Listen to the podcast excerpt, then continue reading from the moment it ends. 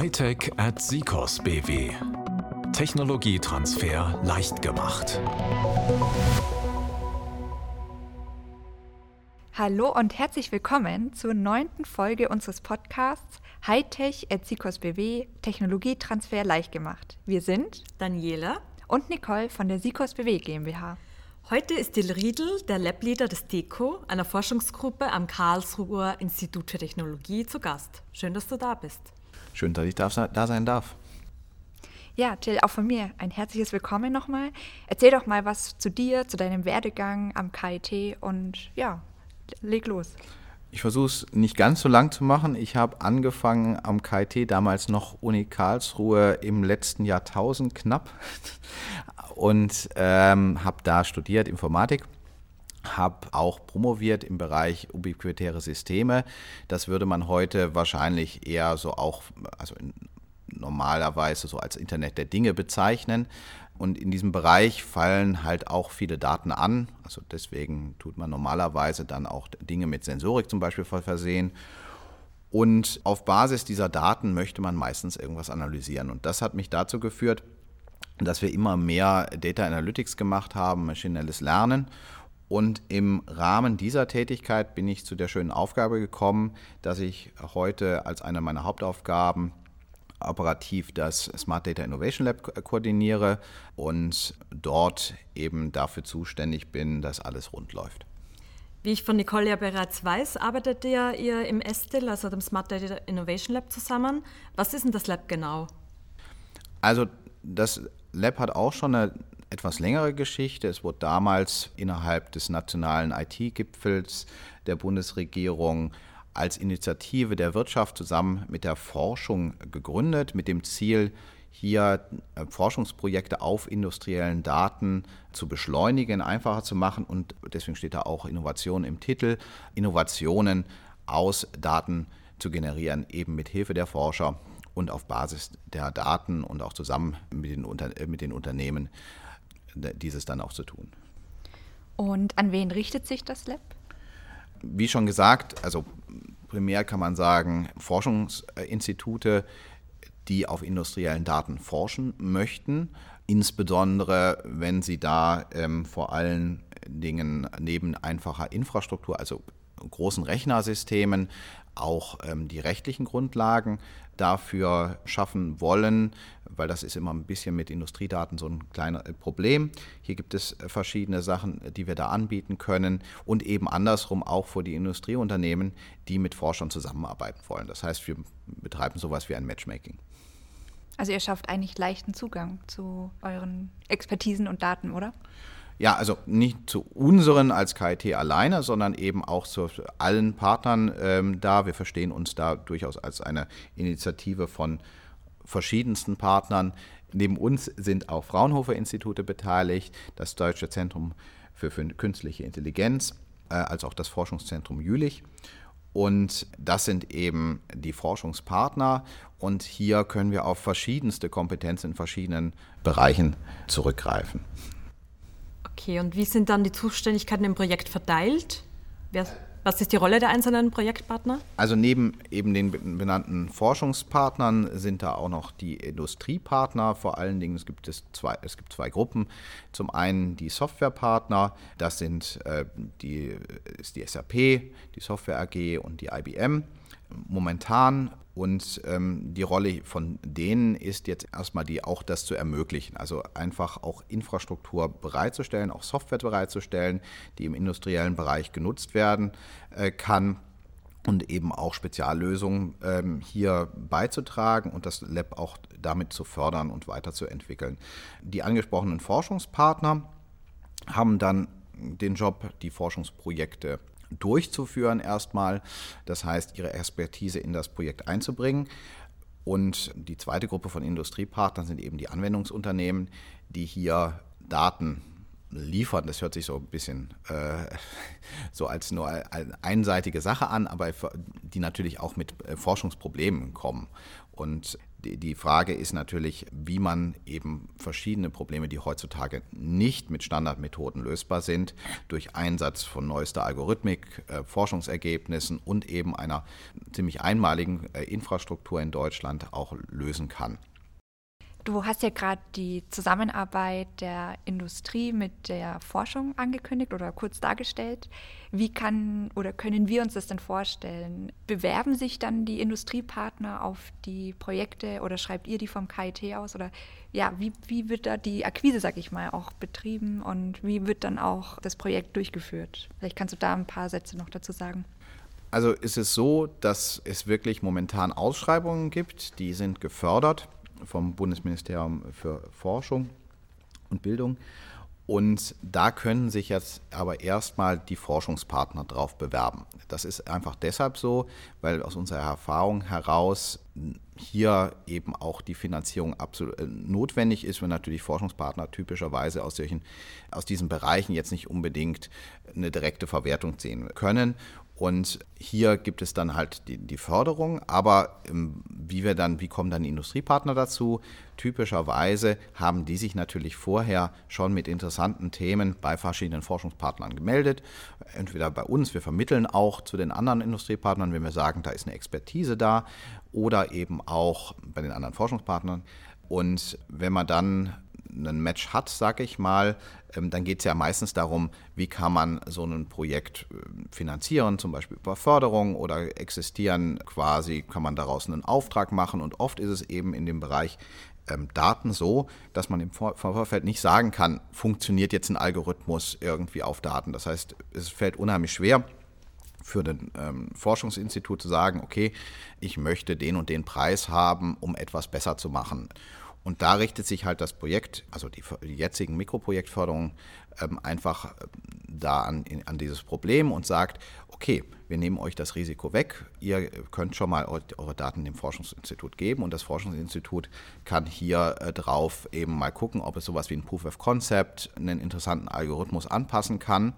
Und dann ist ja äh, de facto etwas auf dem Markt verfügbar und damit kann dann auch das Unternehmen hoffentlich eben sein Geschäft verbessern.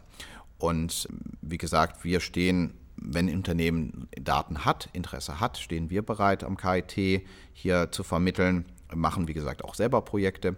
Aber wir haben halt auch ähm, zum Beispiel Experten in der ähm, natürlichen Sprachverarbeitung am, am Fraunhofer Institut. Die Kollegen am DFKI haben in letzter Zeit sehr viele Projekte im Bereich Variable oder ähm, Sensordaten äh, gemacht.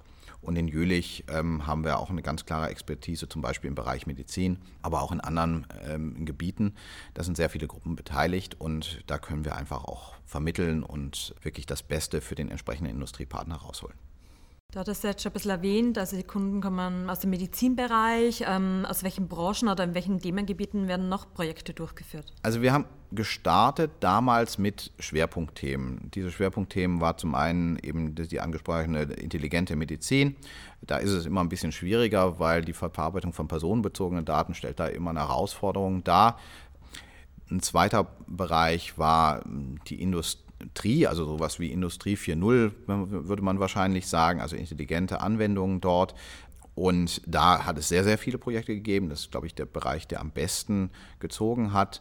Und als letzter Bereich äh, smarte Infrastrukturen. Das ist so ein Zusammenschluss zum Beispiel äh, zwischen Sachen, die mehr aus dem Energiebereich kommen und ähm, würde auch zum Beispiel Mobilitätssysteme zum, drunter fallen. Und hier gab es auch einige Projekte. Heutzutage ist es so, dass wir da durchaus noch offener sind und versuchen uns auch teilweise mehr anhand der Partner thematisch in zum Beispiel solchen äh, Forschungsaufrufen zu fokussieren. Und äh, branchentechnisch ist da, glaube ich, kaum etwas, was nicht vertreten ist. Wir hatten Projekte jetzt auch zum Beispiel aus der Finanzindustrie, äh, die spannend waren. Ähm, jetzt zu Corona-Zeiten ist ein aktuell laufendes Projekt auch im Bereich Weiterbildung, Schooling irgendwie äh, dabei, Nachhilfe etc. Also das, ist, das sind wirklich die unterschiedlichsten Unternehmen und wo wir jetzt den Fokus immer mehr drauf richten und wo wir sehen, da gibt es auch viele interessante Anwendungen, sind auch gerade jetzt bei kleineren Unternehmen. Das heißt, früher, als wir gestartet sind, sind wir vielleicht immer mehr, ein bisschen mehr mit der Großindustrie gestartet. Das ist aus der Historie vielleicht auch ein bisschen motiviert. Und jetzt kommen immer mehr kleinere Unternehmen, die eben auch einfach die Unterstützung durch die Forschung gut gebrauchen können, um schneller ein Produkt weiterzuentwickeln. Und ist deine Aufgabe als Koordinator des Labs, diese Projekte zu begutachten und zu bewerten oder was konkret machst du da dabei? Wir, also die, die Anträge ähm, bewerte nicht ich, sondern die werden von Experten der Kernpartner begutachtet. Das heißt, wir versuchen die Projekte immer mit zwei akademischen Gutachtern und einem Industriegutachter zu bewerten. Und dann ist das so, dass wir jetzt die zur Förderung vorgeschlagenen Projekte, also wir schlagen die Projekte zur Förderung vor und äh, letzten Endes äh, liegt hier die Entscheidung beim BMBF, also beim Bundesministerium für Forschung. Und ich sorge dafür, dass dieser ganze Prozess im Endeffekt möglichst reibungslos abläuft. Und zu neben der, der Projektantragstellung und Begutachtung gehört dann auch eben der Punkt, dass die Projekte ihre Ergebnisse vorstellen, möglichst einer breiten Öffentlichkeit und hier ist zum Beispiel ein äh, Event geplant, der Smart Data Open Day, wo man auch ein bisschen hinter die Kulissen des Esteln gucken kann, am 8. Dezember. Das wir ja auch mit äh, der SIGOS zusammen organisieren. Wir hatten ja auch Stade Murat vom Smart Data Solution Center Baden-Württemberg zu Gast. Was ist eigentlich der Unterschied zwischen den beiden Projekten? Und du hast ja auch schon gerade erwähnt, mit SICOS wird die Veranstaltung zusammen gemacht. Wie arbeitet er sonst mit uns zusammen? Also von der Historie her sind die Projekte ziemlich gleichzeitig gestartet. Damals war es so, dass hier sowohl der, der Bund als auch das Land Interesse daran hatte, zu fördern und das, das SDSCBW, also das Smart Data Solution Center, ist so ein bisschen wie das Schwesterprojekt gefördert vom Land Baden-Württemberg. Und da ergeben sich dann auch ein bisschen die unterschiedlichen Schwerpunkte. Wir arbeiten auf der gleichen Infrastruktur an der, an der Stelle. Ähm, das Smart Data Solution Center hat den Fokus vor allen Dingen auf kleine und mittlere Unternehmen in Baden-Württemberg die aber klar auch innerhalb von anderen Förderprojekten, wir machen zum Beispiel ein Förderprojekt jetzt auch im EU-Bereich, wo, wo es was wir ansprechen wollen gegenüber den KMUs. Aber die können halt das erste nutzen, aber vor allen Dingen ist der Ansprechpartner jetzt das Smart Data Solution Center Baden-Württemberg. Das Estil hat ein bisschen eine andere Ausrichtung. Das ist zum einen bundesweit, das heißt, wir sprechen nicht nur kleine Unternehmen, sondern auch gerade insbesondere auch die Großindustrie auch mit an. Wie gesagt, mit dem Fokus in der jetzigen Phase auch mehr die KMUs auch da zu berücksichtigen und der eigentliche Betrieb der Infrastruktur und die Weiterentwicklung der Plattform im, im Sinne von ähm, High-Performance-Computing-Systemen, GPU-Clustern, das ist typischerweise im SDIL angesiedelt. Und genau, also mit der SICOS, das war noch ein Teil der Frage, wie bearbeiten wir zusammen.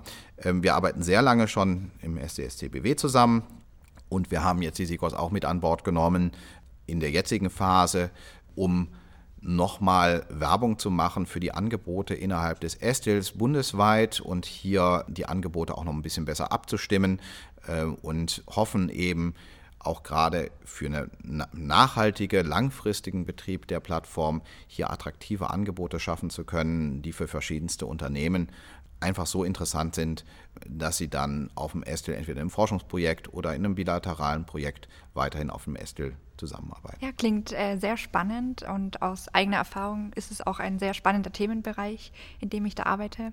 Ja, was sind denn deine persönlichen Highlights gewesen so bisher? Persönliche Highlights, da gibt es sicherlich sehr, sehr viele, aber äh, dieses Jahr ähm, war einfach ähm, ein großes Highlight, dass wir eine Zusage gekriegt haben äh, vom BMBF, dass man uns nochmal eine Erweiterung des GPU-Clusters fördert und da wird jetzt gerade ein neuer Cluster, ich will da nicht zu viel verraten, das wird, der wird auch nochmal am 8. Dezember der Öffentlichkeit vorgestellt. Und dieser Cluster, der kann man glaube ich sagen, ähm, ungefähr eine halbe Million netto gekostet hat, bietet einfach nochmal die ganz tolle Möglichkeit, vor allen Dingen für das maschinelle Lernen GPUs zu nutzen. Und ich freue mich einfach riesig darauf, wenn das Ding jetzt da steht, auch selber mal auf diesem Cluster rechnen zu können. Und ähm, das war für mich so ein bisschen das Highlight äh, dieses Jahres. Sicherlich die Projektergebnisse und die Arbeit im Projekt, das, da gibt es einige Sachen, die einem einfach sehr viel Freude bereiten. Da will ich aber auch gar nicht eine Sache rausgreifen.